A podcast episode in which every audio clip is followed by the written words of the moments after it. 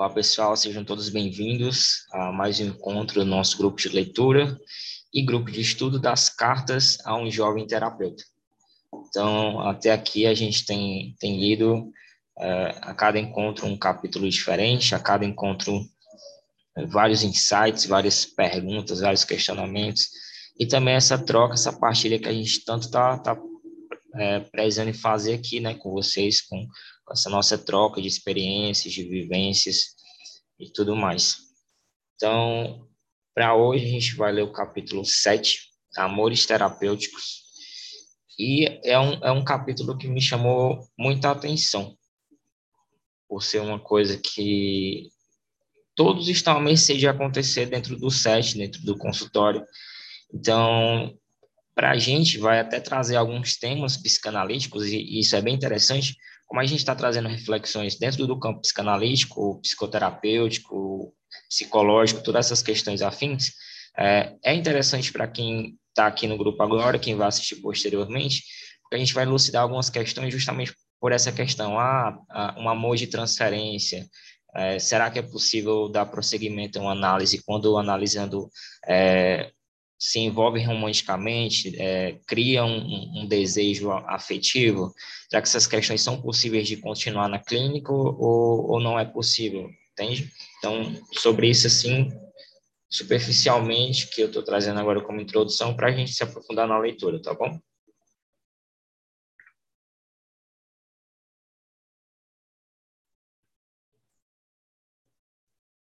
É, como de costume, quando vocês quiserem interromper, fazer qualquer acréscimo, alguma informação, basta abrir o áudio e explanar a, a, o ponto de vocês.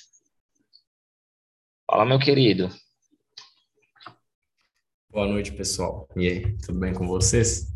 Boa noite. Tenho uma, uma desaparecida e estou aí novamente.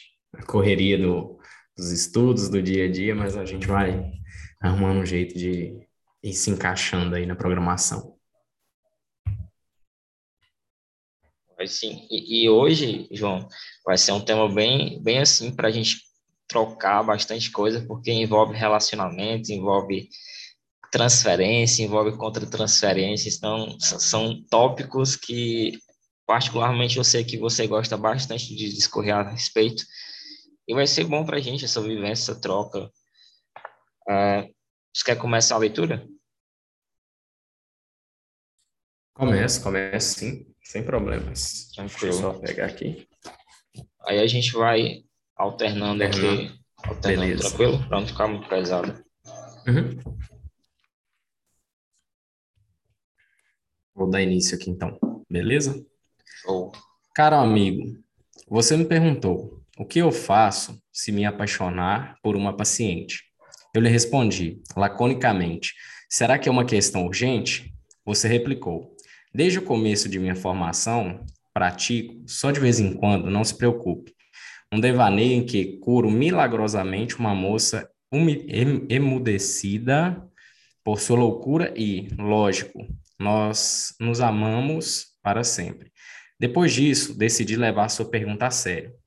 Talvez você se lembre de que, na minha primeira carta, falei um pouco da admiração, do respeito e, em geral, dos sentimentos que destinamos às pessoas a quem pedimos algum tipo de cura para nossos males. Comentei que era bom que fosse assim, pois esses afetos facilitam o trabalho do terapeuta, e acrescentei que isso é especialmente verdadeiro no caso de que Nesse caso, espera-se que o encanto se resolva e acabe um dia. Sem isso, a psicoterapia condenaria o paciente a uma, a uma eterna dependência afetiva. Repare que, às vezes, sentimentos negativos, como ódio, permitem e facilitam o trabalho psicoterápico, tanto quanto o amor. Mas é certo que o amor é a forma mais comum dos sentimentos, cuja presença assegura o começo de uma psicoterapia. Ou seja, é muito frequente que um, uma paciente se apaixone por seu terapeuta.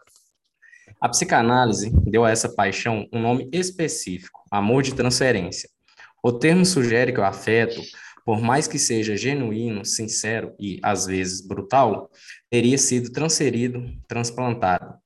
ele se endereçaria ao terapeuta por procuração, enquanto seu verdadeiro alvo estaria a lures, na vida ou na lembrança do paciente. Você já deve ter ouvido mil vezes: o amor de transferência, grande ou pequeno, é a mola da cura. Primeiro, ele possibilita que a cura continue, apesar dos trancos e dos barrancos. Segundo, ele permite ao paciente viver ou reviver na relação com o terapeuta a gama de afetos e paixões que são ou foram também dominantes em sua vida.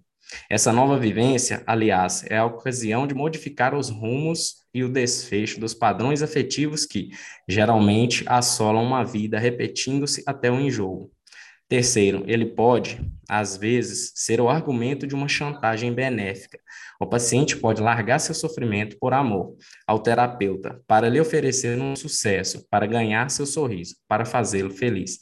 Esse terceiro caso apresenta alguns inconvenientes óbvios. O paciente que melhorar por amor a seu terapeuta nunca se afastará dele, pois parar de amar seria para ele largar a razão pela qual se curou, ou seja, voltar a sofrer como antes ou mais ainda.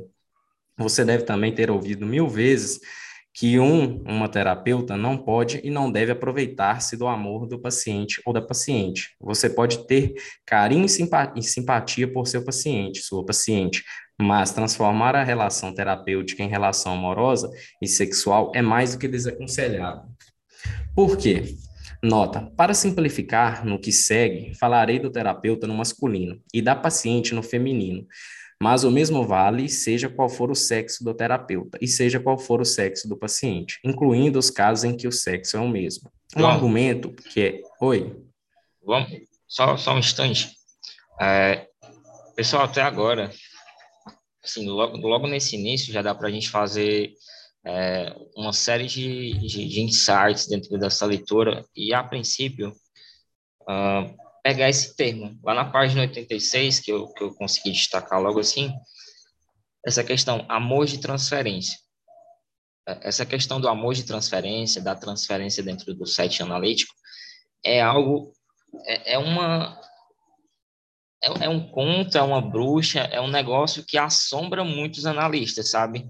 é, dentro desse atendimento, cara, Efraim João, é, e, e, se a paciente se apaixonar por mim, e, e, se acontecer essa questão de começar um envolvimento, e esse envolvimento começar a desencadear uma coisa mais pesada, mais profunda, e, e olha que interessante, quando a gente fala, de, quando eu vi esse capítulo, eu lembrei logo do primeiro capítulo da sessão de terapia da série. Assim, assim que eu li, eu associei rapidamente aquilo, porque a gente começa a ver o Theo é, em contato com a paciente dele, a Júlia, e naquele primeiro episódio, é um episódio que a gente poderia colocar como o episódio nome, Amor de Transferência.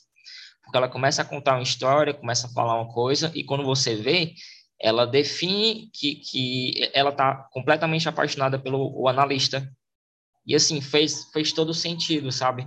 Para você começar uma série botando aquele episódio, eu achei incrível porque você coloca o analista numa posição totalmente desconfortável. Porque, assim, você encarar uma paciente que entrou num, numa transferência erótica, para quem está começando agora, vai ser muito pesado, sabe? Porque o manejo é completamente diferente de tudo que você pode imaginar nem todo mundo vai dar conta de, de continuar uma sessão com, com uma transferência erótica. Então, para quem está começando a análise, para quem está começando a atender pacientes, é indicado que se acontece essa, esse tipo de situação, você é, controla ali, continua conversando e tal dentro da clínica, conduz um manejo adequado de escuta e posteriormente você já encaminha essa situação para uma supervisão, porque aquilo de início vai te impactar vai te chocar e é um manejo a ser considerado. Por quê? Porque na supervisão é onde você vai ver se tem condição de você, como analista, dar conta de sustentar essa demanda do paciente. Porque uh, a gente falar desse assunto de amor de transferência, é, dessa erotização de, de um afeto para o analista para analisando, é entender o conceito de transferência e a história por trás disso a história da transferência dentro da, da história do movimento psicanalítico sempre foi essa questão afetiva.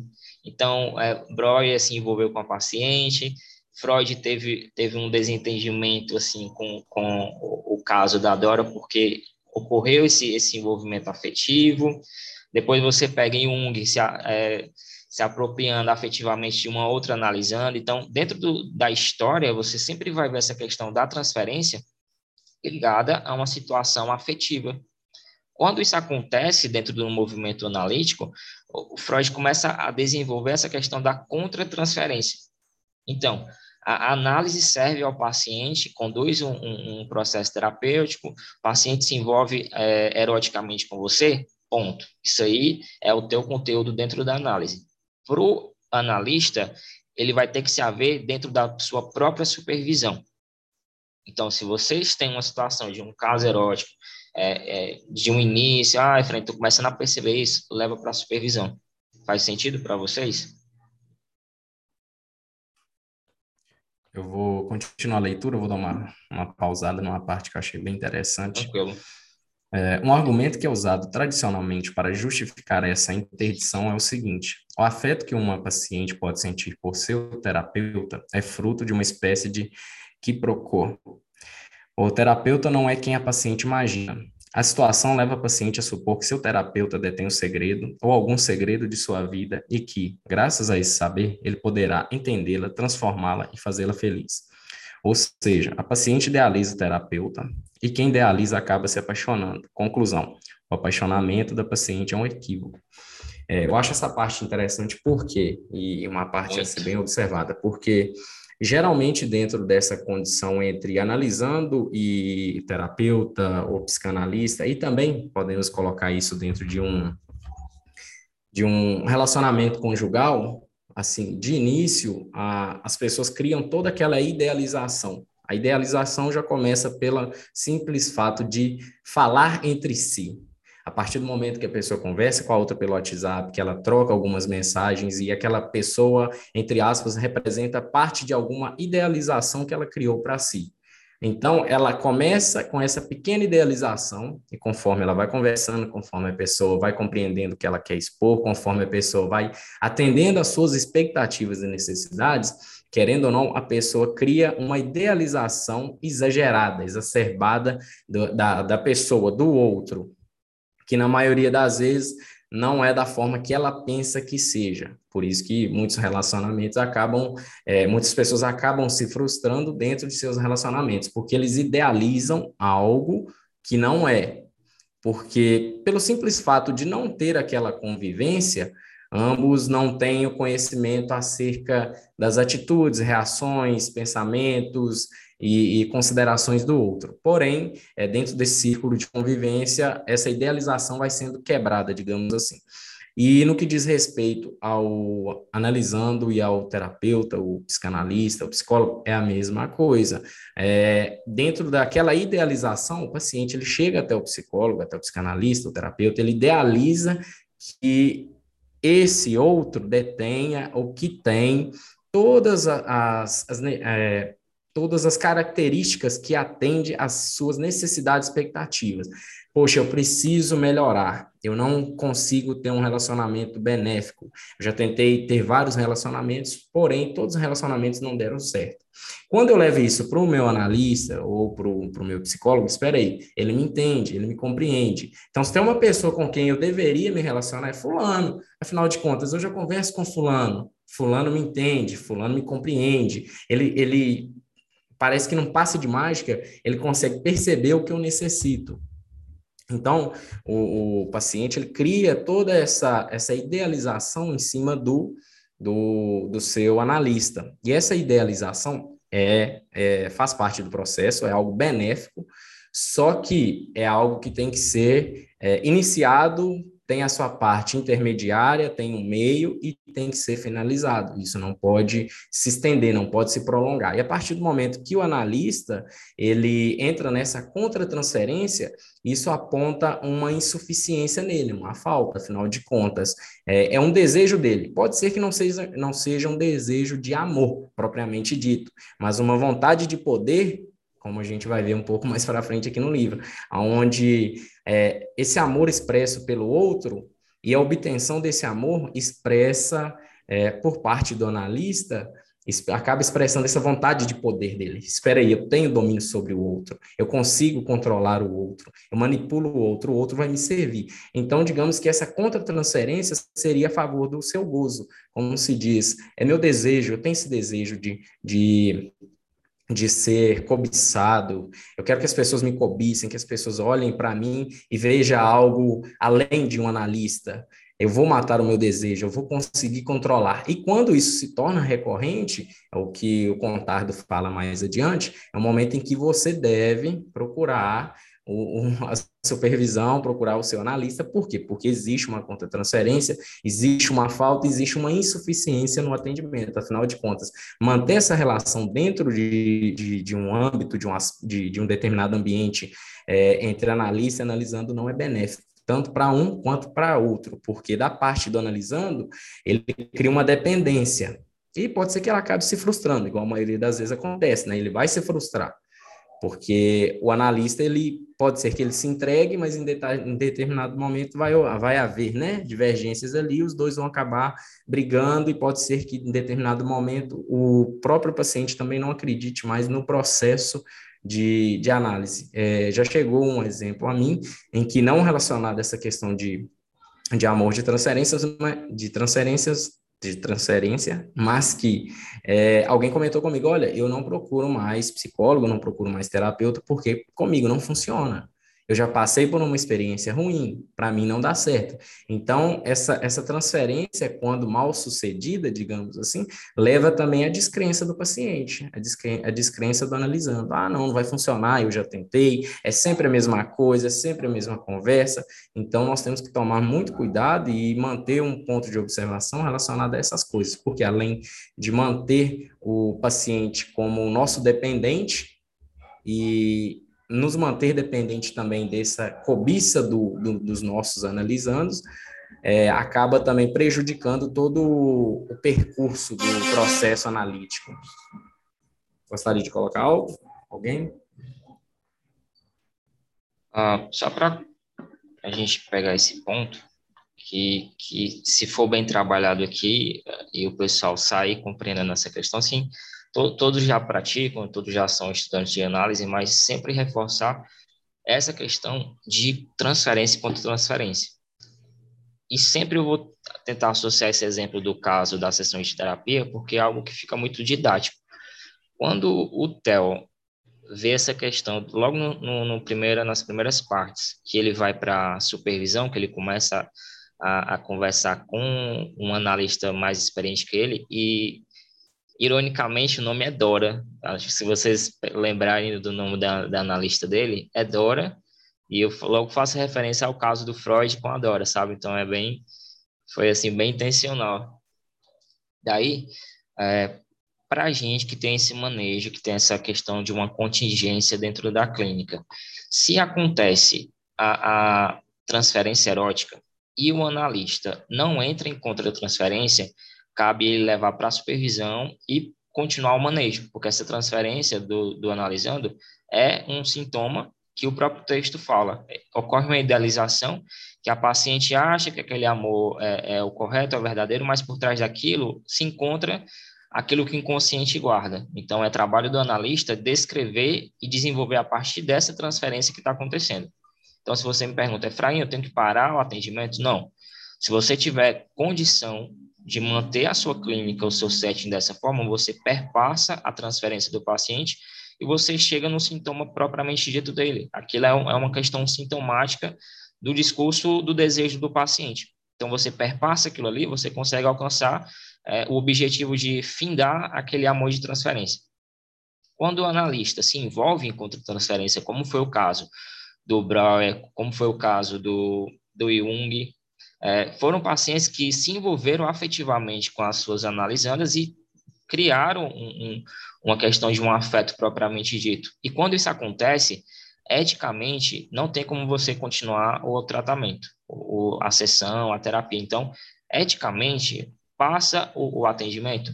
Então, para vocês que estão vendo a gente, vocês têm algum caso, vocês já vivenciaram isso na clínica de vocês ou não vivenciaram?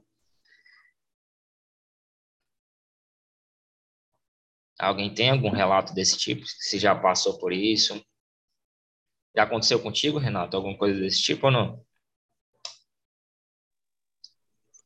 Estava aqui me recordando, já aconteceu sim. E isso que você e o João falaram, né, de levar com a supervisão, olha como que é, como que é essencial. Foi logo quando eu entrei no CAPS, e por não ter supervisão na época, e também começando minha vida profissional e tudo, eu atendi uma senhora que ela acabou tendo esse, esse tipo de transferência, sabe? Aí eu não tive esse manejo que, aí como que lá trabalhávamos em dois psicólogos, né? Ah, conversei com a equipe e transferimos ela para outra psicóloga. Mas pensando agora no que vocês estão falando, eu teria que dar, ter dado continuidade, teria que ter, é, na realidade, suportado aquilo para poder ajudá-la. Porque eu acabei, pode ser que eu acabei reproduzindo algo, porque igual vocês falaram, né? A idealização do amor, né? Pode ser que lá atrás ela foi abandonada por uma figura masculina, ou seja, pai, enfim, qualquer uma outra coisa do gênero, né? Isso mesmo. Eu acabei reproduzindo e repetindo. Pode falar, Gabriel. Ah, eu, eu acho que eu vou acabar fazendo uma espécie de apaziguação para o próprio Renato, né? É, não, não acredito que precise, vamos dizer assim, né? Vamos colocar nesses termos, se culpar tanto, porque no final das contas, por exemplo, um, um, exemplo já mencionado pelo Efraim, que é, pelo menos chama muita atenção, é o analista que já começa perguntando desesperadamente o que ele faz, o que ele teria que fazer, o que ele sente que ele tem que fazer. Isso, para mim, denota uma insegurança propriamente vinda de um impulso inconsciente de que ele já sabe o que talvez ele faça nessa circunstância, o que também denota que ele não está levando para análise pessoal dele e que ele não esteja levando para supervisão. Então, não acredito que, que tenha sido a, a coisa mais, é, vamos dizer assim, insatisfatória ter sido feita, porque justamente se na época não havia supervisão, acho que o mais ético possível foi isso que você fez, porque talvez você prejudicasse mais ainda a paciente lidando com ela sem um manejo mais correto. Então, não vejo como tão errado assim, ou como, putz, deveria ter feito. Acho que você fez a melhor coisa possível, pelo menos parece, assim. Isso mesmo aí. concordo, concordo, Gabriel, concordo. Não, disso que você falou, concordo. É, não, eu só aquela, eu só estou ressaltando que é a questão mesmo da importância né, de você levar isso para supervisão. Como que é importante. Pegando esse exemplo que eu estou trazendo aqui, né? como que, sei lá, né? Porque a gente sai assim, né? por exemplo, eu sou psicólogo, formei. A gente acredita que, pô, tá, tá tudo comigo, né? Eu tenho conhecimento, vou saber lidar. Que nada! aí aparece essas situações aí, é, né? Isso aí. E é importante não é verdade? Verdade, porque tipo o psicólogo não tem essa questão do tripé, não tem essa, essa preocupação toda em se analisar, em passar pela, pela supervisão. Sim. Já o psicanalista tem isso, né? Bem diferente.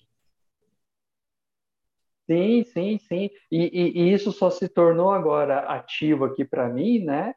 Trazendo isso, porque nós estamos conversando. Porque se não tivesse esse encontro hoje, possivelmente ia passar batido na minha vida, sem ter esse esse estalo, sabe? Para a gente ver como é importante é, fazer a supervisão, sabe? Não é uma coisa de você ter que se submeter a um analista mais experiente, ah, vou ter que falar sobre meus casos clínicos. Não, é uma questão ética, é uma questão de manejo clínico. Se você está iniciando, se você é, já atende há um tempo e não faz supervisão, o bacana, o ideal é que você faça como o Renato está falando, foi uma situação em que não havia a questão de uma supervisão e, e que agora a gente vê o quanto isso é importante. Isso vale para qualquer situação, seja um paciente em amor de transferência, seja um paciente é, com qualquer outro tipo de, de situação, de, de demanda dele, mas que a supervisão está no tripé por um motivo. Se, se não tivesse motivo plausível, nem estaria no, no tripé. Então, para você ver como esse tripé de formação é, é um constituinte de base para a formação permanente do analista. Então, não é uma coisa que, ah, vou fazer uma supervisão hoje para nunca mais. Não. É uma situação que, eventualmente, você pode recorrer à supervisão. Porque sempre vai ter um ponto de algum paciente, de algum, algum manejo, que você precisa de, de um suporte é, de uma pessoa mais experiente, de, de um manejo é, personalizado, diferente, de uma, de uma escuta mais sensível. Então, muito bacana essa troca da gente agora. Pode continuar, João. E não é bom construir uma relação amorosa e sexual sobre um equívoco. Se paciente e terapeuta se juntarem, a coisa, mais cedo ou mais tarde, produzirá no mínimo uma decepção e, frequentemente, uma catástrofe emocional, pois a decepção virá de um lugar que pode ter sido idealizado além da conta. Eu vou parar nessa parte aqui, Fran, só para pegar um gancho, eu acho que foi o Renato que mencionou a questão do amor dos pais, então, talvez essa idealização de amor possa ser também uma falta, uma necessidade que os pais não supriram quando criança e ela hoje tem essa necessidade, essa falta, e ela busca em todos os seus relacionamentos, até também dentro do desse amor de transferência com o analista, suprir essa falta. Porém, como mencionado aqui no livro, isso isso não pode ser construído em cima, né, de um equívoco. Afinal de contas, o amor não não diz respeito à questão conjugal, mas talvez a questão do amor dos pais que ela não teve. Então, ela busca suprir um amor que ela não teve quando criança. Então, é um amor que, digamos assim, um pouco ou bastante semelhante, porém de um pouco diverso digamos assim, é um pouco contraditório, porque ela busca amor dos pais no outro, talvez um amor que os pais não possam oferecer para ela, afinal de contas, não ofereceram quando ela era criança, e depois de adulto também pode ser que não forneçam, ela vai buscar no outro esse amor, mas na realidade essa falta é vinculada aos pais, uma necessidade que os pais não supriram quando ela era criança. Esse argumento, na verdade, vale pouco. Explico por quê. A paixão de transferência é, de fato, igual a qualquer outra paixão. Em outras palavras, os amores da vida são fundados no que que, que proco tanto quanto os amores terapêuticos. Quando nos apaixonamos por alguém, a coisa funciona assim. Nós lhe atribuímos qualidades, dons e aptidões que ele ou ela eventualmente não tem. Em suma, idealizamos nosso objeto de amor. E não é por generosidade, é porque queremos e esperamos, esperamos ser amados por alguém cujo amor por nós valeria uma lisonja. Ou seja, idealizamos nosso objeto de amor para verificar que somos amáveis aos olhos de nossos próprios ideais. Aí volta novamente a questão do amor dos pais. Talvez não teve o amor dos pais, e para ela se sentir amada, ela idealiza na outra pessoa algo que vai fornecer para ela esse esse amor que ela não teve, essa visão, ah, eu eu tenho alguém que me ama, alguém me ama de verdade. Meus pais não me amaram, mas hoje eu sou uma pessoa que sou amada, eu sou amado, o outro me ama. Então, isso, João, se o amor passa, te... é, isso vai além dessa dessa questão, ah, a gente fala paz, mas para você que vai ver posteriormente, que que está entrando no estudo agora, isso é uma posição simbólica é aquela pessoa que cuida de você, que, que deu um cuidado, que deu um afeto, que deu um carinho, que te deu um lar. É, então, dentro dessa, desse contexto cultural, contemporâneo, a posição simbólica dos pais é qualquer pessoa que cuida de você. Então, se você não teve essa referência de um cuidado, se você não teve essa re referência de um amparo, de um sustento afetivo emocional, você vai reproduzir isso, você vai repetir isso no decorrer da, das suas relações afetivas com outras pessoas. Então, por eu não ter essa sustentação dentro do meu próprio ambiente familiar, e daí a gente entra nessa questão da Klein, do Winnicott, desse processo maturacional dessa criança que está no seio de uma família que, que não tem esse, essa propriedade de ofertar um, um amor condizente com aquilo que a criança precisa, você vai repetir esse erro. Então, vai ser uma frustração atrás de frustração em cima de um relacionamento. E quando você chega na vida adulta, você chega uma pessoa é, com aquele, aqueles erros do Windows XP que fica repetindo direto. Então, é, até você fechar todas essas abas e chegar na tela inicial, se a gente for colocar bem didático assim, vai ser um processo demorado dentro da análise.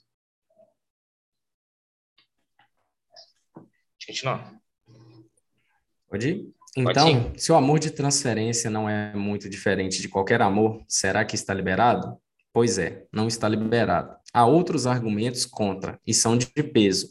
Eles não se situam do lado do paciente, cujo amor é bem parecido com o amor verdadeiro. Estão do lado do terapeuta. Por que um terapeuta toparia a proposta amorosa de uma paciente? porque ele se declararia disponível e proporia um amor quase irrecusável a uma paciente já seduzida pela situação terapêutica? Há três possibilidades.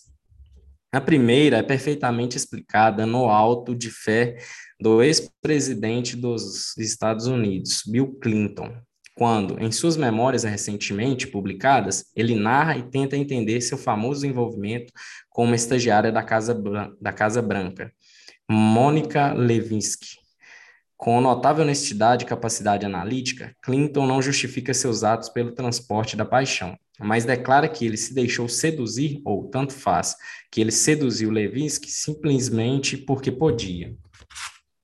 Ele acrescenta, admiravelmente, que, de todas as razões possíveis, essa é a pior, a mais condenável. Transar porque pode não significa só transar porque é fácil, porque o outro é acessível. Significa transar pelo prazer de poder. É como se a gente gostasse de bater em enfermo porque isso dá a sensação de ser forte. O consultório do terapeuta, tomado por essa fantasia, se transforma num templo ou num quarto de motel, onde as pacientes são chamadas a participar de ritos que celebram a potência do Senhor.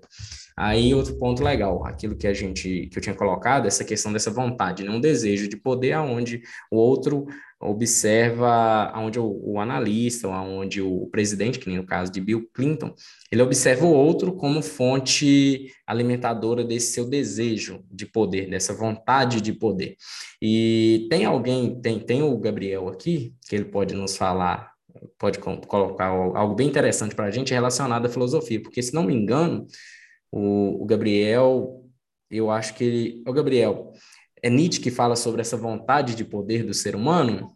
É, então, o, o Nietzsche tem a, a questão da vontade de potência, mas esse não foi um conceito é, profundamente trabalhado por ele. ele foi, existe o livro, mas ele foi grandiosamente escrito, né? A maior parte dele pela irmã dele, que era uma uma nazista, né? Então ela perverte o pensamento dele. Depois que isso foi descoberto, então o pensamento do Nietzsche sobre vontade de potência ele é muito distorcido. As pessoas entendem ele. Repara-se que existe uma diferença entre a linha teórica do Nietzsche inteira e depois a obra Vontade de Potência. Mas o Nietzsche trabalha muito com, né? Você que também está estudando bastante sobre Nietzsche, né, o, João, que eu tenho acompanhado, você percebe que o Nietzsche ele fala muito sobre essas essas questões relativas ao, ao dar vazão de si, ao conhece-te a ti mesmo, ao colocar para fora. E a gente vê que, por exemplo, ele teve uma cisão com uma das grandes amizades dele, porque ele, ele se apaixonou por uma filósofa, Lu Salomé, e o, o médico, agora me, me foge o nome dele, também se apaixona e ele chega a propor um relacionamento a três para eles naquela época. Então, assim, é, bem isso de, apesar de não estar fazendo psicanálise naquela época, ele fala justamente disso, de um poder, de uma vontade, de uma potência que existe latente dentro dele, e ele, talvez mais naquela vertente perversa de uma sexualidade distorcida, entre outras coisas, ele prega que você tem que colocar isso para fora. Eu, eu falo porque eu peguei um livro dele para ler, onde ele menciona essa vontade de poder. E eu acho interessante a comparação, porque ele coloca que a vontade de poder, essa vontade, essa potência seria o que nos move a vida, a viver. E o impulso que Freud trata, esse instinto, seria apenas uma consequência dessa vontade. Então, nós, baseado nisso, nós podemos pegar que essa vontade de poder acaba, de certa forma, subjugando o indivíduo a seus instintos a, a, seus impulsos. Então, tem essa vontade de poder. Eu não sei porquê, mas eu não controlo. Então, por instinto, por impulso, eu vou lá, pego o outro, domino o outro para mim ter, me sentir poderoso, para poder viver. Eu acho essa relação bem interessante, por quê? Porque isso demonstra que dentro da psicanálise, dentro da filosofia, tem essa aproximação é, no que diz respeito aos instintos, porque isso é um instinto do ser humano. O ser humano tem esse instinto, esse impulso. Ah, eu tenho uma vontade de poder, eu quero ser poderoso. Nós podemos observar isso dentro da política. Nós encontramos vários é, políticos que têm muito dinheiro, eles têm dinheiro, mas só o dinheiro para eles não é suficiente, porque o dinheiro para eles, dependendo da quantidade de dinheiro, é, delimita até certo ponto um nível de poder, mas espera aí, eu vou virar o presidente da República, porque eu quero ter esse poder sobre os demais, eu quero demonstrar que eu tenho um poder que eu sou poderoso. Então, isso leva também o analista a incorrer nesse erro de se relacionar com o paciente, porque eu tenho uma vontade de poder, eu posso em cima dele, eu posso em cima desse paciente, ele vai me fornecer algo que eu desejo. Então, vamos lá, ele vai fornecer é, todos, todos os aspectos que eu necessito para poder alimentar o meu desejo, alimentar o meu gozo, e assim eu vou. Eu vou alimentando esse, essa vontade, esse desejo, esse impulso, esse instinto. Gabriel? Eu, eu só faço uma ressalva, né, para quem for ouvir e depois tiver o interesse de pesquisar, a gente tem que considerar também que o Nietzsche, apesar de ser muito autêntico, muito original e muito quebra de paradigma, né, tanto que ele intitula a filosofia dele de filosofia do martelo, ele também, uma dinamite, né, ele, ele é muito contraditório muito, extremamente contraditório. E justamente por essa primazia que ele dá à questão animalesca do homem, né, de tratar o homem como um animal em muitos sentidos, execrar com essa questão da racionalidade, do apolíneo e por aí vai, é, ele acaba dizendo em uma das obras dele, que é muito central, inclusive, nas segundas extemporâneas, que é preferível que o homem ele viva que nem um animal do campo, então, que ele esqueça todo o presente a cada segundo que passe e não tenha memória de nada, porque só assim ele encontraria a felicidade. Então, ao mesmo tempo que ele quer dar vazão para os instintos e para tudo, ele também quer esquecer isso. Então, a gente já poderia antever uma culpa pela própria realização de todos esses impulsos que ele também não detectou no pensamento. Bem, bem colocado e bastante interessante, porque é, você fala que ele faz essa ressalva, você faz essa ressalva em que ele tem esse sentimento de culpa, e geralmente o ser humano relacionado no que diz respeito a, a condições, os princípios éticos, morais e sociais da cultura é, acabou criando também esse sentimento de culpa no ser humano, né? Nós temos que viver, mas nós vivemos reprimindo, reprimindo o que nós queremos fazer, o que nós queremos falar pelo, pelo fato de a maioria das vezes ser um pouco incompatível com o que a sociedade aceita dentro dos seus padrões é, criados assim como normal, né?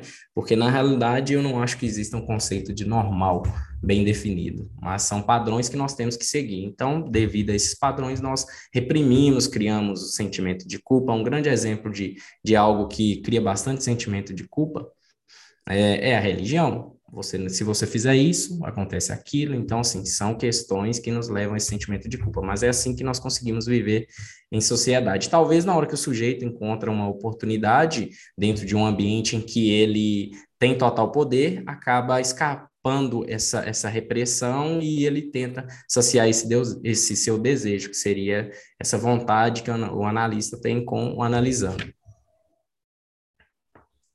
Pode dar continuidade? Sim. Esse abuso dos corpos produz estragos dolorosos, porque se vale de uma oferta generosa de amor. Posto que você me ama, ajoelhe-se. É uma situação próxima do abuso de uma criança, quando os adultos que ela ama e em, que, em quem confia se revelam sedentos de demonstrar sua autoridade pelas vias de fato, na cama ou a tapas. Invariavelmente, o terapeuta deslumbrado pela, cober, pela coberta pela descoberta de que ele pode, age do mesmo modo com as pacientes com quem ele transa e com aquelas com quem ele não transa. A fantasia de abuso invade todo o seu trabalho terapêutico, ou seja, ele não analisa nem aconselha, ele dirige e manda, pois ele goza de e com seu poder. Pode falar, Beatriz. Boa noite. Boa noite. É, Boa noite. Eu gostaria de contar um caso que eu estava conversando com um colega meu na faculdade e a gente vai atender esse ano pela primeira vez. E a gente entrou em contato com uma paciente por WhatsApp. E aí a gente combinou as coisas, tudo com, né, com ela. Só que esse meu colega colocou no final que a, analisanda, né, a paciente escreveu assim: é, eu gostaria muito, tenho muito desejo em fazer essa análise e tal. E o meu colega escreveu: Eu acredito em você. E aí eu aconselhei ele, eu falei, olha, em vez de você ter colocado eu acredito em você, sabendo que pode despertar o amor transferencial, uma transferência erótica por parte desse paciente, eu teria colocado de outra forma. Eu teria colocado assim, como você quer sustentar a análise, eu também gostaria de te ajudar. Enfim, porque a gente sabe que a naturalidade é justamente, né, a neutralidade, na verdade, é justamente você não oferecer estímulo para provocar algo no paciente.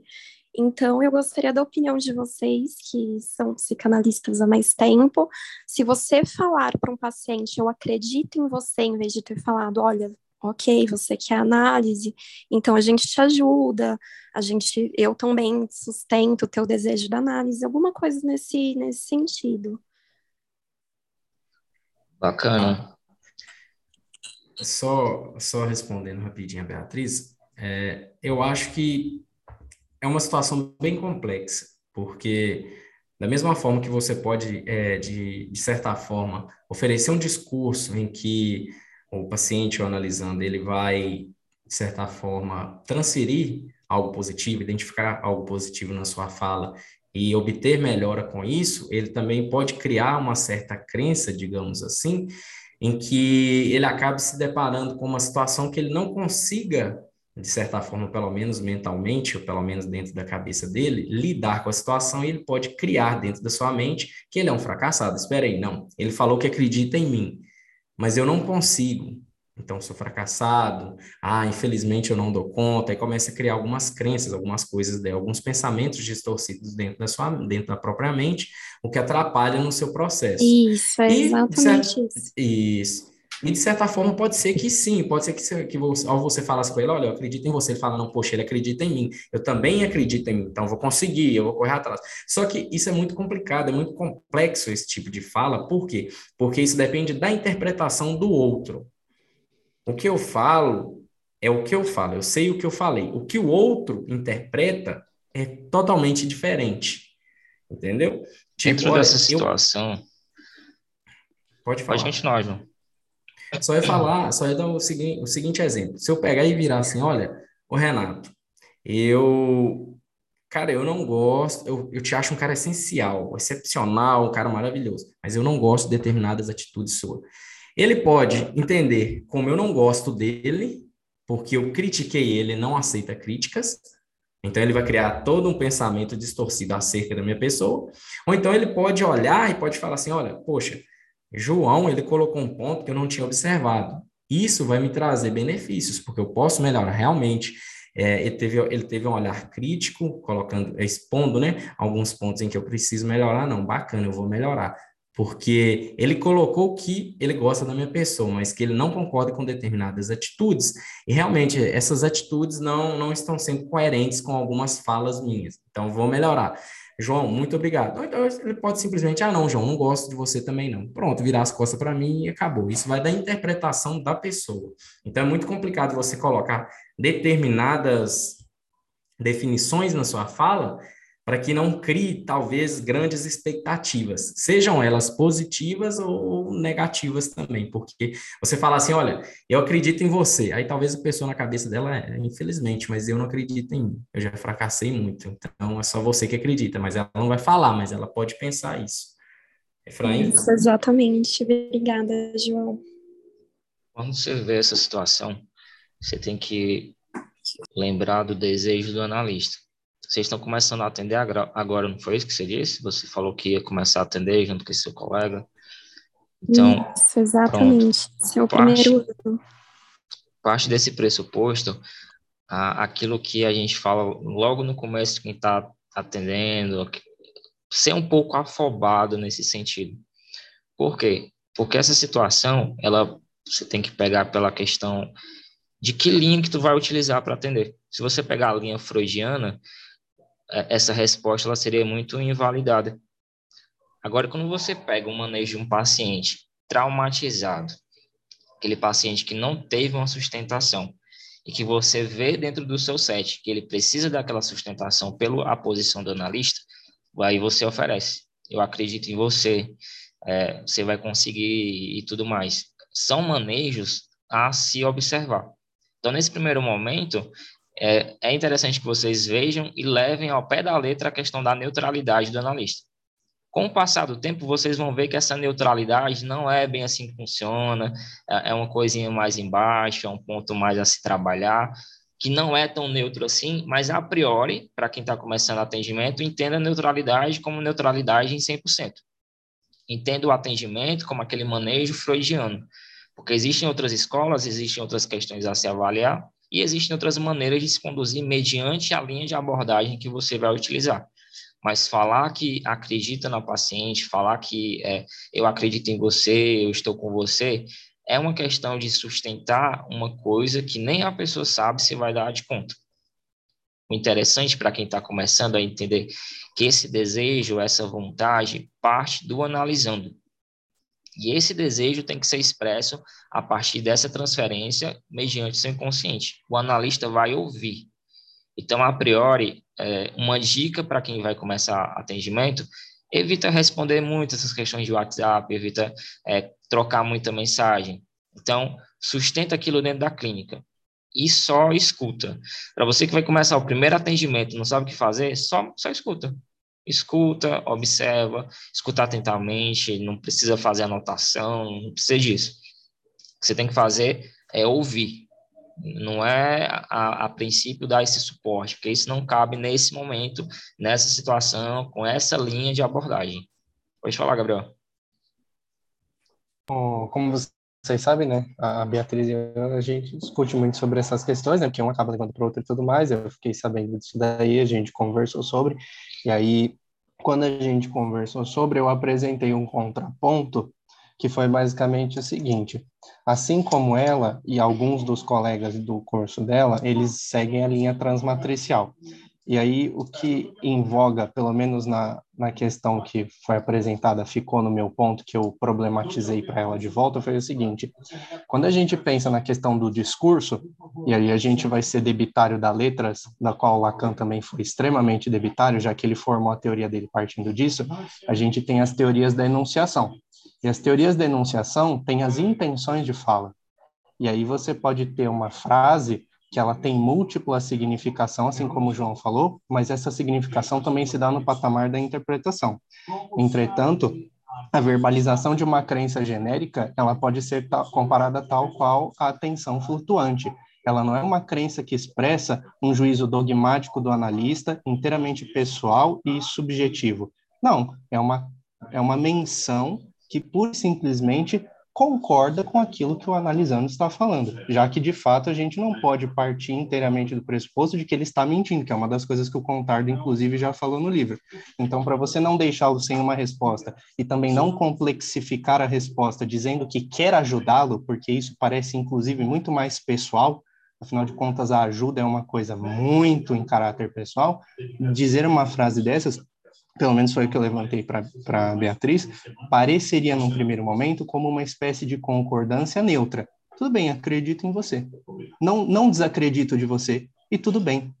Não que você estaria ou que né, esse esse colega dela estivesse ou fez um reforço de uma crença que ele impôs ou que ele demonstrou uma pessoalidade dele. Não, apenas em caráter flutuante, uma concordância enunciativa e só. Aí não sei o que vocês pensam sobre isso.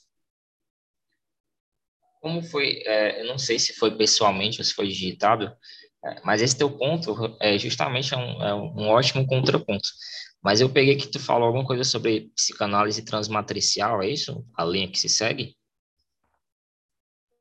É, o, o pessoal do curso, a, a Beatriz pode falar melhor. Eles é, gostam, exato, é, eles vão por essa vibe essa, essa vibe, essa linha a se trabalhar é algo que eu já trabalho há bastante tempo.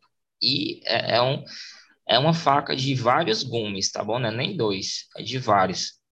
Porque você falar de transmatricial e, e aplicar, a aplicabilidade disso é dentro do setting, é dentro de um manejo muito mais profundo e, e observável, tá? Não é a, a princípio com essa questão da, da letra, da, da, com essa questão de uma neutralidade de uma resposta. Essa transmatricialidade se dá dentro do contexto é, do setting.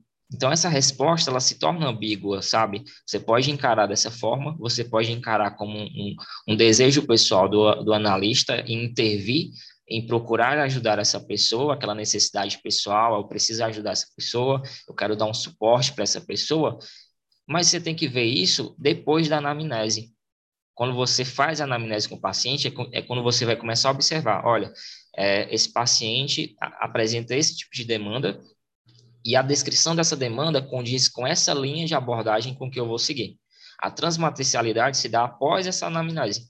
Quando você identifica que, ah, vou tomar com esse paciente uma questão lacaniana para uma, uma condição de um manejo, ou ao mesmo tempo eu vou dar um suporte ambi ambientacional com o Winnicott. Então, eu vou associar esses dois autores, esses dois teóricos, para fundamentar a forma como eu vou conduzir o tratamento do meu paciente. Mas, a priori, você lança essa, essa letra, essa palavra de transmatricialidade após essa verificação de demanda do, do analisando. Deu, para compreender? Total. Porque é, é, até te assegura mais, sabe? Porque tu se colocar nessa posição de que, ah, eu já quero dar um suporte, antes de acontecer meramente o encontro discursivo, é, o encontro do, do desejo dos dois, do inconsciente, já fica meio estranho a priori, sabe? Mas se você segue essa, essa, essa linha da transmatrialidade, se atenta a esse fato de ouvir primeiro. A, a Sim, dica... é o que eu falei pro... Opa, desculpa. Pode falar. É, que eu, é o que eu falei para o meu colega. Eu falei: olha, você nunca viu essa paciente ainda, vocês nunca conversaram, nunca não, não teve nenhuma entrevista inicial para conhecer. Então você não pode colocar eu acredito em você como se você conhecesse ela há muito tempo. Às vezes é o que o João falou, o que você falou também, Efraim. Às vezes nem a paciente acredita nela.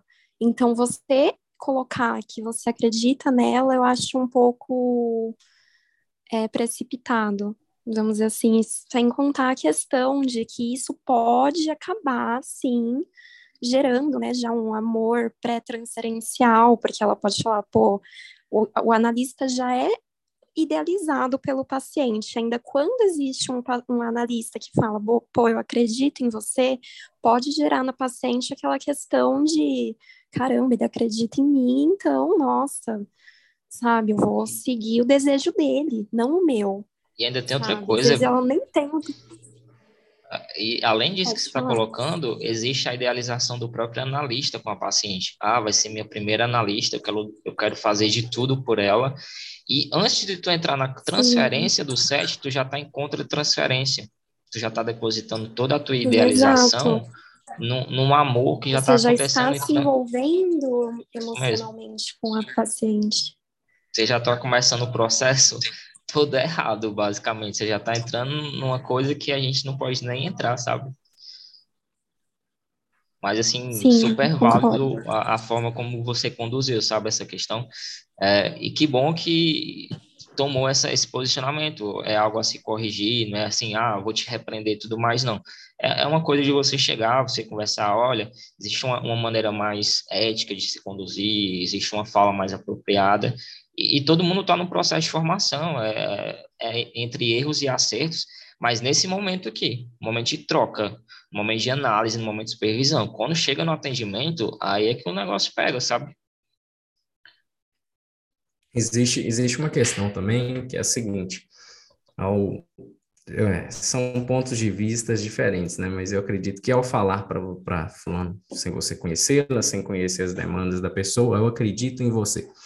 Pode ser que crie algo positivo, bacana, pode criar uma, uma transferência legal, só que em determinado momento, em determinada parte do processo, pode ser que o paciente, analisando, se dê com alguma situação em que, em que ele acabe frustrado.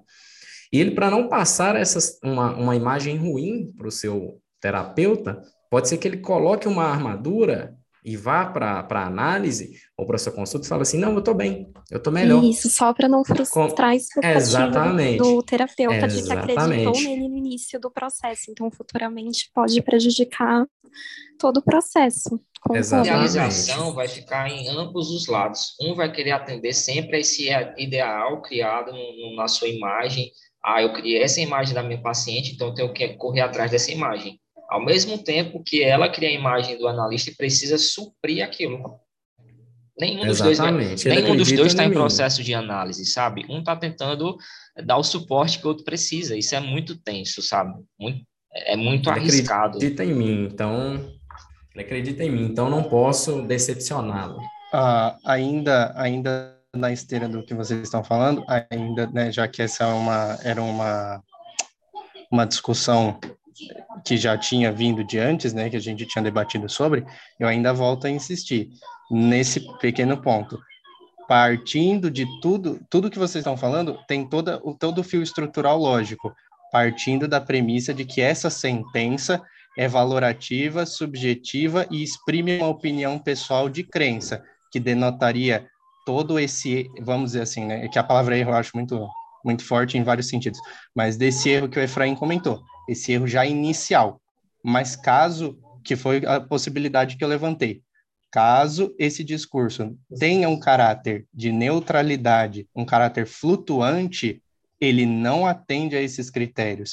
E aí também, a partir dele, seria proveitoso identificar até uma falta da analisanda, porque se uma questão flutuante gera nela uma comoção desse tipo, você já, de primeiro mote, consegue extrair do inconsciente dela uma questão já relacionada com a relação com os pais, possivelmente. E aí você já tem um material para trabalhar. Mas é aquela questão, linguística versus psicanálise. Vai entrar num, num patamar que não sei onde ele desdobraria no final das contas. Quando você traz, top demais a teu, tua perspectiva, Gabriel. Quando você fala de atenção flutuante, até o termo ele se modifica, sabe? É, muitos de vocês conhecem como atenção flutuante, mas a gente fala de atenção equiflutuante. É, eu vou até, até entrar nesse assunto, porque é algo que, que se torna necessário para a gente estar tá falando, para contextualizar tudo isso que a gente está trazendo aqui. Essa neutralidade do analista não existe. Então, essa romantização de que você é neutro 100% não existe.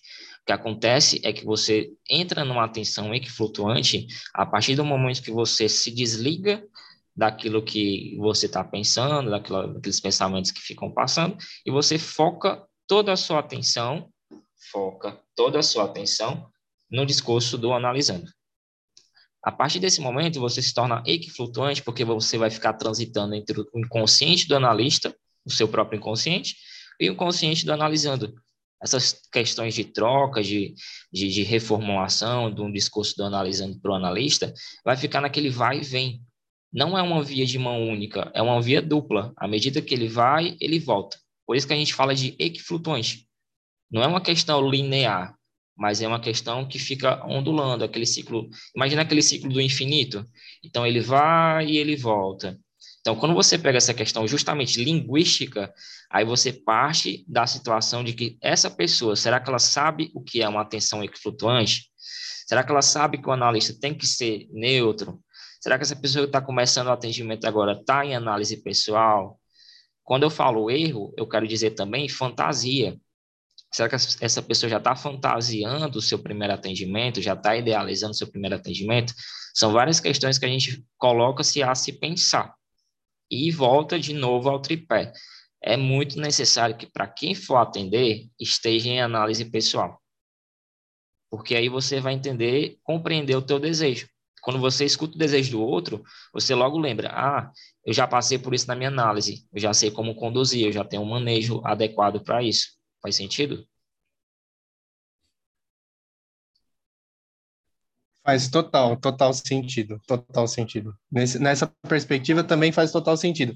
É que é, é, aquilo que eu falo, e não é nenhum mais, é só complementação.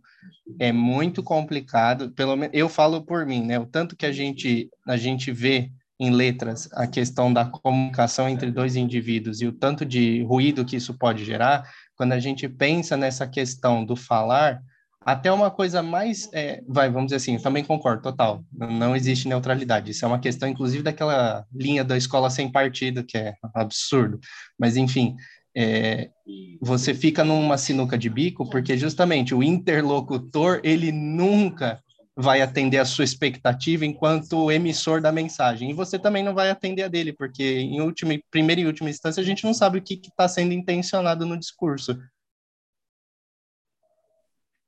Por isso que a escuta é tão importante, né? Aí a gente volta para o fundamental de toda análise. Escutar, ouvir o que a pessoa está colocando e depois que você escuta, que você trata, que você digere tudo aquilo, é só depois que você vai soltar alguma interpretação, se necessário. Pode, pode continuar aí, João. Dois. É, mas há terapeutas, você me dirá, que realmente se apaixonam por uma paciente até casa. Concordo. Aliás, essa é a segunda possibilidade. O curioso é que, em regra, os analistas que se apaixonam pelas pacientes que os amam são recidivistas. Eles se casam com várias pacientes, uma atrás da outra. Um psicanalista famoso, de tanto casar com pacientes, ganhou o apelido de Van o Terrível. Conheço as desculpas. A gente trabalha duro e não tem tempo para sair na noite. Onde poderíamos encontrar uma companheira? Afinal, não é banal que as pessoas encontrem suas metades no ambiente de trabalho? Além disso, o terapeuta se apaixona por alguém que ele conhece ou imagina conhecer. Muito bem. Essa não é uma garantia de qualidade de seus sentimentos? Pode ser, mas resta uma dúvida, que se torna quase certeza à vista de, da repetição. Esses psicoterapeutas ou psicanalistas que se juntam com verdadeiras séries de pacientes devem ser tão cativos da situação terapêutica quanto suas pacientes. Explico. A paciente se apaixona porque tudo a leva a idealizar seu terapeuta. O terapeuta deveria saber que é útil que seja assim, mas também deveria saber que, de fato, sua modesta pessoa não é o remédio milagroso e definitivo que curará os males de sua paciente.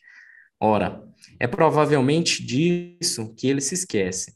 O terapeuta, seduzido pela idealização de sua pessoa, como o corvo da fábula, acredita no que diz o amor de sua paciente, ou seja, acredita ser a panaceia que tornará sua paciente feliz para sempre.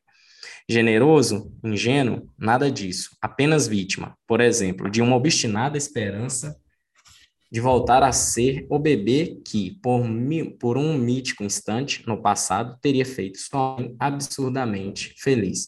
É, dentro desse, dessa fala, nós voltamos àquela questão, né?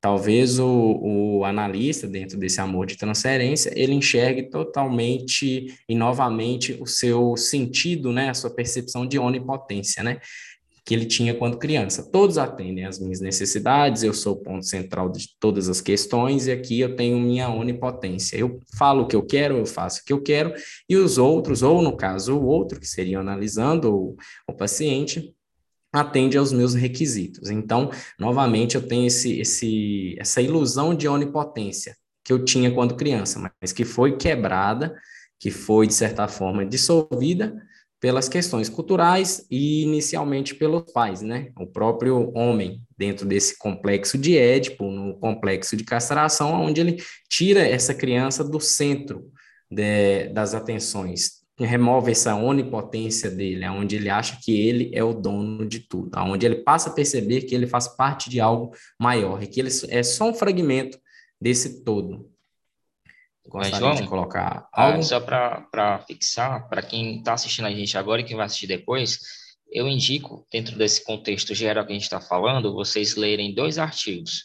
É, a técnica ativa, do Ferese, e a elasticidade da técnica analítica, são, são dois artigos que a gente entra dentro desse campo que a gente está tratando tanto, é, de uma condução, dessa questão do amor a, a, de transferência, porque o, o Feresen trabalha esse trauma do paciente, esse paciente que precisa desse suporte muito mais é, preciso do que outros pacientes. E isso, como a gente está lendo aqui, pode desencadear essa situação. Ah, ele está me dando um suporte, ele está sendo aquele ideal que eu preciso, ele está sendo aquele homem que eu busco tanto, é, ela está sendo aquela mulher que eu procuro tanto, e isso envolve a questão do manejo. Quando eu oferto demais para o meu paciente, quando eu dou demais para o meu paciente, eu acabo criando para ele a idealização de que eu domino tudo sobre ele. Então, eu consigo suprir as carências, as necessidades, os afetos. Então, aquela criação de uma idealização é criada a partir do fato de que eu ofereço tudo. Então, é aquela posição do analista que está interpretando tudo a, a todo instante. O, analisando fala uma coisa, o analista vai lá e interpreta. A, a pessoa fala uma outra coisa, ele já vai e interpreta. Então, ele fica dando direto, sabe? Não deixa fluir na conversa. Então, para vocês lerem, se aprofundarem nessa questão, a técnica ativa e a elasticidade da técnica analítica, é para vocês compreenderem em que momento é que eu consigo dar o suporte e que eu preciso dar esse suporte porque não é a todo instante que eu vou fazer isso. Existe um manejo adequado, existe o tempo certo da análise. Você precisa entender que em tempo da análise você se encontra com aquele paciente para, então, ofertar um, uma sustentação maior, uma sustentação mais precisa de que ele tanto necessita, e não ficar ofertando isso direto. Efraim, se, se você tiver em PDF, você compartilha com a gente lá no grupo, por favor? Compartilho, eu vou, eu vou pesquisar aqui e, e mando para vocês. Então, nos meus arquivos eu mando para vocês lá, tá bom? Tá joia. Obrigado. Claro, pode continuar, João. É, eu vou continuar essa parte, depois você, você alterna comigo, fazendo favor. Tranquilo. Eu vou, eu vou continuar, eu vou terminar aqui. A série continua porque a decepção é garantida. O terapeuta, como homem companheiro, não é uma panaceia. Ninguém é. A paciente com quem ele se casou, uma vez feita essa descoberta trivial, manifestará sua insatisfação e, com isso, fará a infelicidade do bebê caprichoso com quem se casou. Pronto, acaba o casamento. Entretanto, como disse, a esperança do terapeuta é obstinada. Não é fácil desistir do projeto de ser aquela coisa que traz ao outro uma satisfação absoluta. Por que não tentar outra vez? Os terapeutas recebem regularmente em seus consultórios os cacos desses tipos de desastres, os das abusadas e das casadas e abandonadas por não se terem mostrado perfeitamente satisfeitas. São cacos difíceis de serem colados. A decepção amorosa da paciente é violenta, afinal, ela foi enganada por um objeto de amor ao qual atribuía poderes e saberes quase mágicos. O pior desserviço desses desastres é que, de fato, eles impedem que as vítimas encontrem a ajuda da qual precisam. Frequentemente, ao tentar uma nova terapia, elas não param de esperar que se engate uma nova relação erótica, pois lhe foi ensinado, por assim dizer, que a cura virá de um amor correspondido com seu terapeuta. Outra eventualidade é que elas nunca mais consigam estabelecer a confiança necessária para que um novo tratamento se torne possível. Posso, é, pode continuar? Pode. Tá. Existe uma terceira possibilidade para os amores terapêuticos. Essa é, é possível que se apaixone por sua paciente um terapeuta que não queira apenas gozar de seu poder, que não seja aflito pela síndrome de fazer a mamãe feliz. E é possível que um, uma paciente se apaixone por seu terapeuta sem acreditar que ele seja o remédio para todos os seus males. Afinal, não é impensável que dois sujeitos que tenham algumas boas razões de gostarem um do outro se encontrem num consultório. Todos sabemos que um verdadeiro encontro é muito raro, e é compreensível que um terapeuta não faça prova da abnegação profissional necessária para deixar passar a ocasião. Mas, convenhamos, se esse tipo de encontro é tão raro, é difícil acreditar que possa repetir-se em série. Como diz o provérbio, errar é humano, Perseverar é diabólico. Ou seja, pode acontecer uma vez numa vida. A partir de duas, a série é suficiente para provar que o terapeuta está precisando de terapia. Quando eu pego esse fragmento final, eu volto de novo para a nossa série Sessão de Terapia.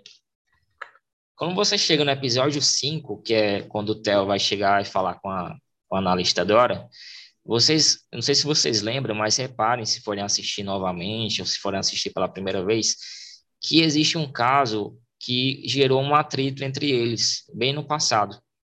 O caso é que a Dora se envolveu com um paciente. Não sei se vocês lembram disso. E foi um envolvimento que resultou em um casamento que se manteve até o final, e no final acabou porque ele morreu.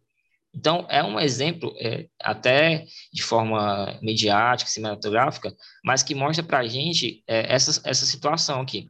Nesse ponto 3, sim, é possível, é válido, é um homem ou uma mulher, ou seja lá qual conformidade for do relacionamento, é, mas é provável que aconteça.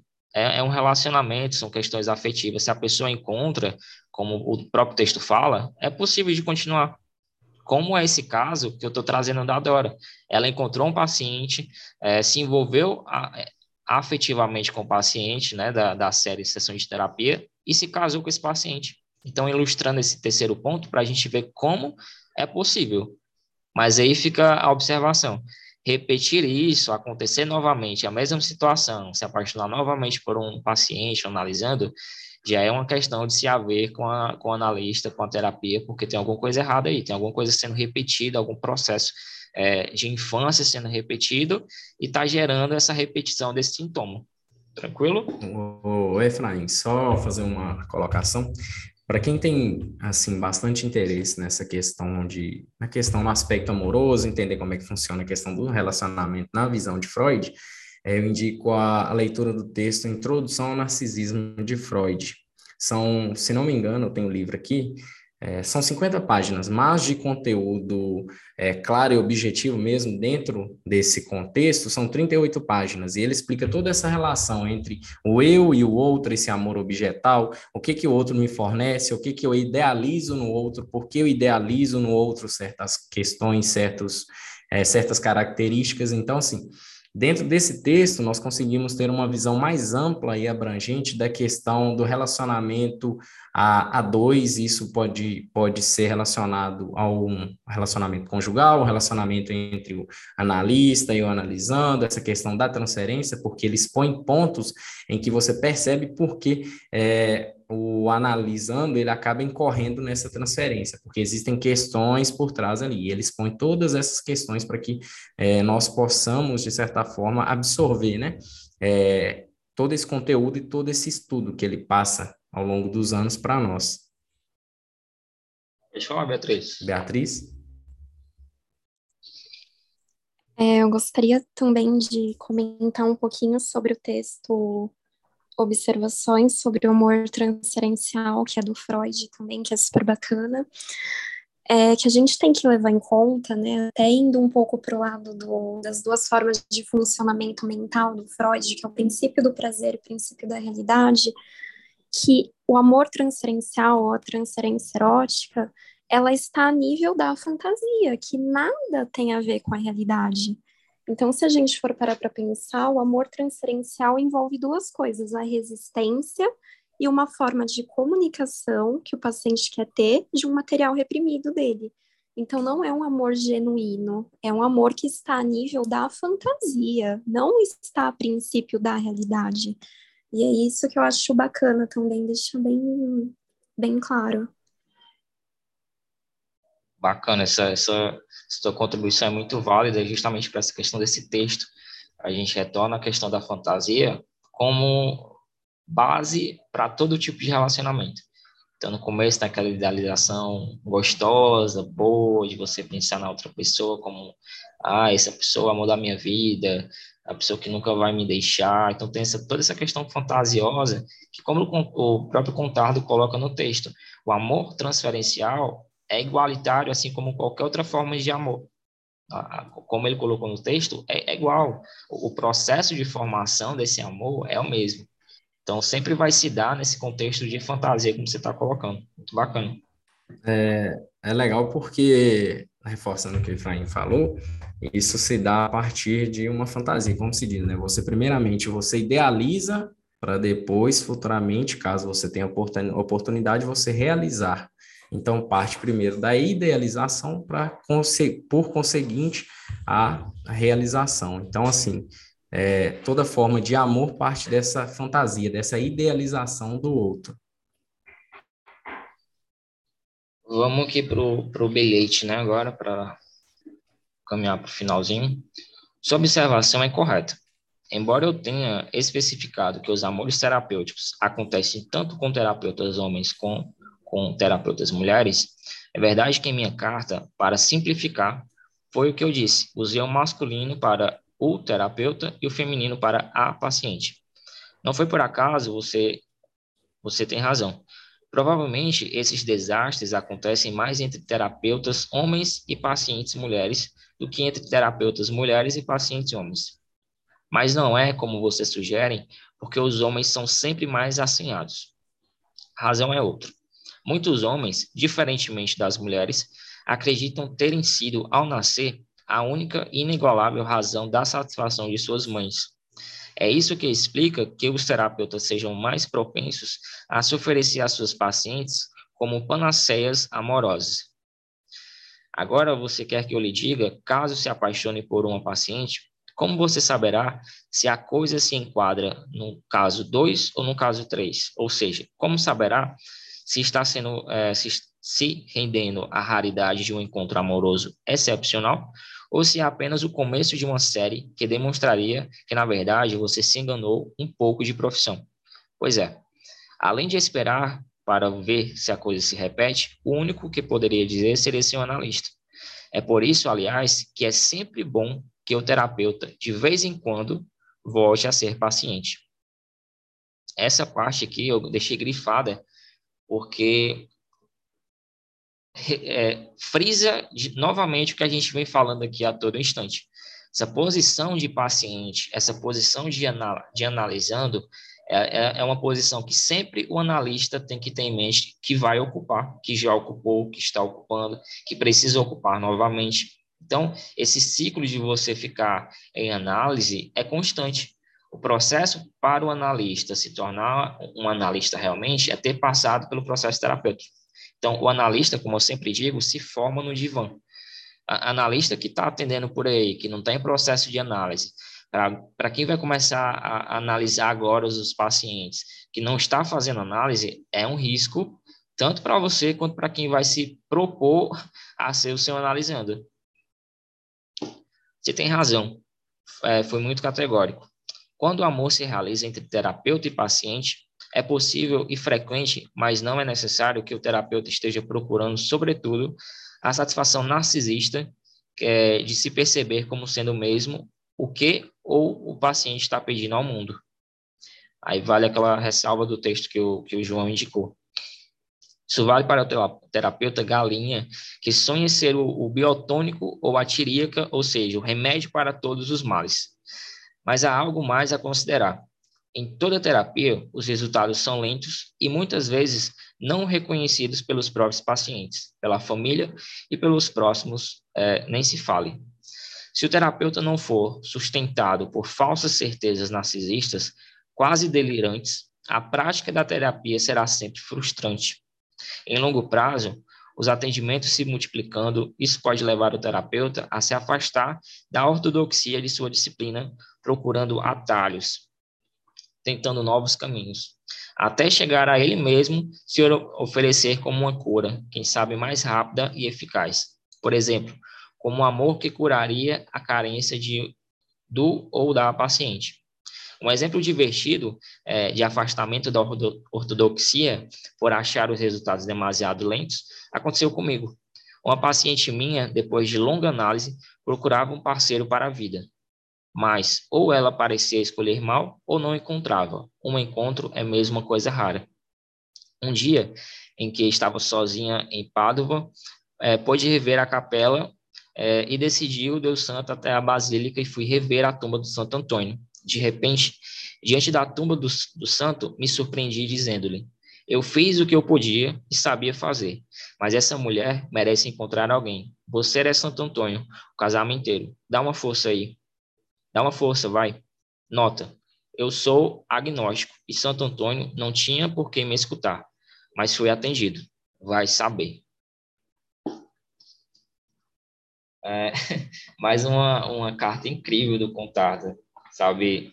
Essa questão do, do amor terapêutico, dessa relação transferencial, desses amores eróticos que são criados na, na clínica, a gente pode até chamar de uma clínica da fantasia, em que tudo isso acontece dentro dessa posição de um narcisismo que não foi constituído primário, que resultou no narcisismo secundário, isso aí vocês vão se ver na leitura, dentro dessa questão de uma técnica ativa, em que em que momento eu tenho que dar um suporte ainda melhor para um paciente que está no ponto de trauma.